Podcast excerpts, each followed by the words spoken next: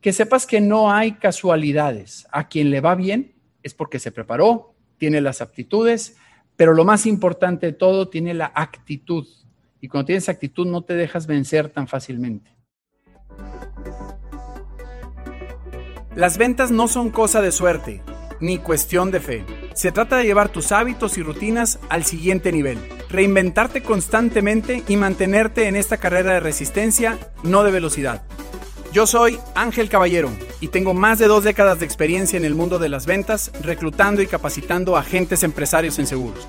Quiero compartirte lo que he aprendido en estos años para ayudarte a que logres mejores resultados en mucho menos tiempo, generando así mayores ingresos y bienestar para ti y tu familia. Bienvenido a Reinvéndete, nuestra comunidad de colaboración en la que aprenderás los puntos clave para concretar grandes ventas disfrutando el proceso. ¿Estás listo para reinvenderte?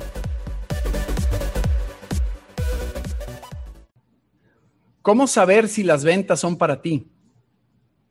Eso es algo que quizás te estás cuestionando si no te está dando el resultado que quieres, la actividad que tienes en donde estés vendiendo. Acuérdate que aquí estamos hablando de ventas en general. Lo primero que debes de cuestionarte es, ¿te gusta el trato con la gente? ¿Te gusta conocer? ¿Eres de las personas que en las reuniones haces amigos? ¿Eres de los que llegas saludando al mesero, llegas saludando al guardia del club o del restaurante a donde llegues? Si es así, seguramente sí es para ti las ventas. En mi caso, desde chiquito me ha gustado tratar con gente. Entonces, pero aún así, si nunca nadie te ha dicho esto, no significa que no sea para ti una oportunidad de ganar dinero a través de vender lo que sea, un servicio, un producto. Eh, existen estos test psicométricos. Yo no sé si tú alguna vez te hayas hecho esta prueba. Si no, estate al pendiente porque muy pronto vamos a tener en nuestra página un test donde tú vas a poder ahí saber de qué pata cojeas. Estas pruebas psicométricas no es como que las reprobaste o las aprobaste. Aquí lo que vas a poder ver es qué puntos son los que te debes de reforzar para que puedas parecerte a un vendedor exitoso y tener el resultado. ¿Ok? Algo que nos está pasando mucho ahorita, eh, que yo lo veo en las empresas familiares, es que el papá, que ya ahorita se va a retirar, tiene 65, tiene 70 años, digo, quizás este caso ya lo hayas visto, ponen al hijo o ponen al yerno. ¿Por qué? Porque pues el negocio tiene que tener una continuidad. O sea, este negocio no puede parar, ya tiene 40 años, ¿ok? Los hijos jamás se metieron en el negocio, pero llega un punto en donde el viejo se tiene que ir y dice, ¿sabes qué, mijito? Te pones tú. Y ese es un grave error, porque no nada más estás exponiendo hasta el prestigio del hijo, estás exponiendo el futuro del negocio. Entonces, yo creo que lo correcto es hacer primero una prueba psicométrica, saber cuáles son las aptitudes y cuáles son las actitudes que tiene el hijo para saber si puede o no dirigir. En ocasiones conviene mejor traerte a alguien de fuera y que tome el puesto de director general y el hijo, mira, calladito o lo metemos nada más al consejo. Es lo mismo con los vendedores. ¿Por qué inicias las ventas? En mi caso fue una crisis. En otros casos es, oye, lo que pasa es que mi vecina o mi vecino es vendedor, le va muy bien vendiendo tiempos compartidos o vendiendo terrenos, y ya nada más porque al vecino le va bien, a mí también me tiene que ir bien. Y no siempre es así. Ahora, lo dije en el capítulo anterior, las ventas sí son para todos. O sea, si eres introvertido, hay muchos introvertidos. Lo único que tienes que saber es cuáles son los puntos importantes que debes de tener o que debe tener un vendedor para poder cerrar una venta. Entonces, más adelante vamos a estar viendo el proceso de la venta. Vas a saber que existe el paso uno, paso dos, paso tres. Nos vamos a ir de la mano y vas a poder cerrar. Entonces, yo aquí quiero ahorita que te cuestiones si sí en realidad te consideras vendedor, entonces, y la segunda es, ¿estás en un lugar topado o en un lugar en donde si trabajas los sábados, si trabajas los domingos, si trabajas después de las seis de la tarde, te va a redituar? Porque también pasa, y eso lo he platicado con muchos, mucha gente que se acerca con nosotros, dice, oye, es que estoy frustrado. O sea, soy vendedor, nada más que, ¿qué crees? Si vendo más de 10 carros, te voy a poner un ejemplo, ya no me los pagan. Si vendo más de 15 celulares en un mes, ya no me los pagan, estoy topado. Entonces ahí es donde tú tienes que ver, acuérdate, los vendedores que buscamos. Buscamos primero bienestar propio. O sea, yo tengo que llevar dinero a mi casa. y no se trata de hacer rico al dueño del negocio a base de mi esfuerzo. Yo también, o sea, todos los que estamos en ventas tenemos un ingreso variable por nuestro esfuerzo. Entonces, si vemos que tú estás topado, pues entonces quizás vas a tener que poner un pie en otro lugar. Si tú tienes que emprender por necesidad, porque te quedaste sin chamba, pero no eres vendedor y sabes que no eres vendedor, asóciate con un vendedor. O sea, si tú eres muy bueno para producir, no sé, micrófonos, pero nunca has vendido nada, entonces agarra a un vendedor y dile, oye, mira, estos son nuestros márgenes, estos son nuestros costos, nos asociamos. Y bueno, pues ni modo, no vas a poder tener tú todo, todo el pastel para ti solo, que eso es lo que hace un vendedor. Pero creo que sería una fórmula equivocada si tú quieres, este, como dicen, cargar a la Virgen y tronar los cohetes. Entonces, yo esperaría que al final de este episodio, dices, oye, ¿y de qué me sirvió escuchar ahorita Ángel? Pues bueno, que hagas un alto en el camino y que sepas si esto es para ti o no. Que sepas que no hay casualidades. A quien le va bien es porque se preparó, tiene las aptitudes, pero lo más importante de todo, tiene la actitud. Y cuando tienes actitud no te dejas vencer tan fácilmente.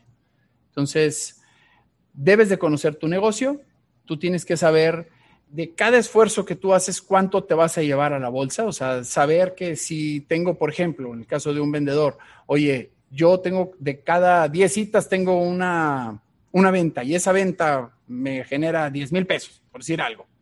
Quiero ganar más, pues hay de dos, de dos sopas. O hago más citas o subo la venta promedio. Quizás estás prospectando mal.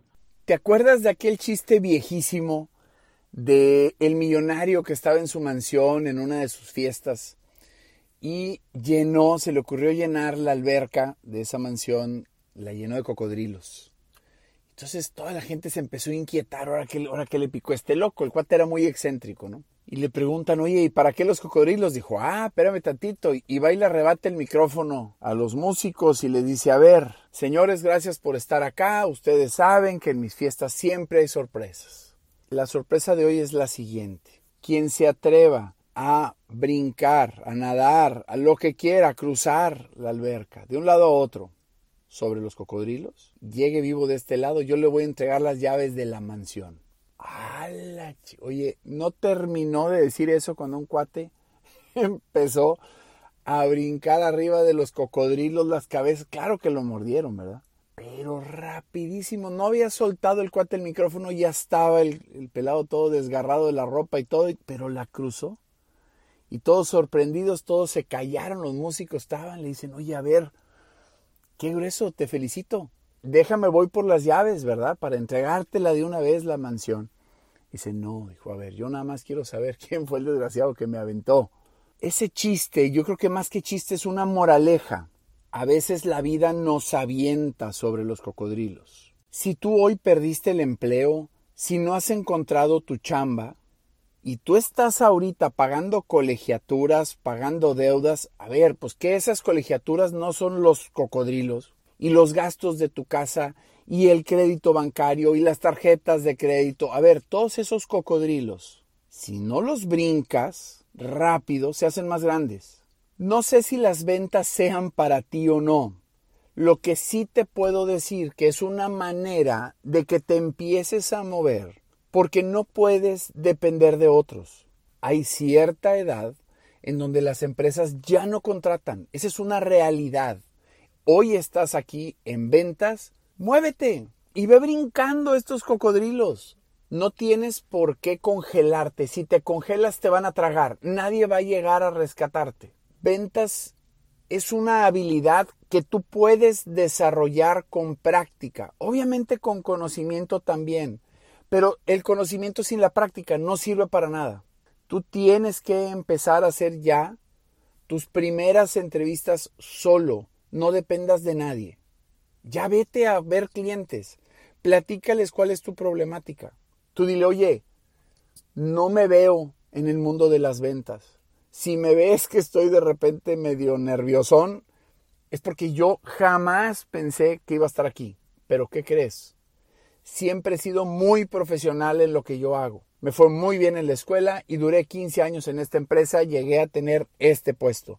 Y yo fui siempre un creyente de este producto que hoy te vengo a vender.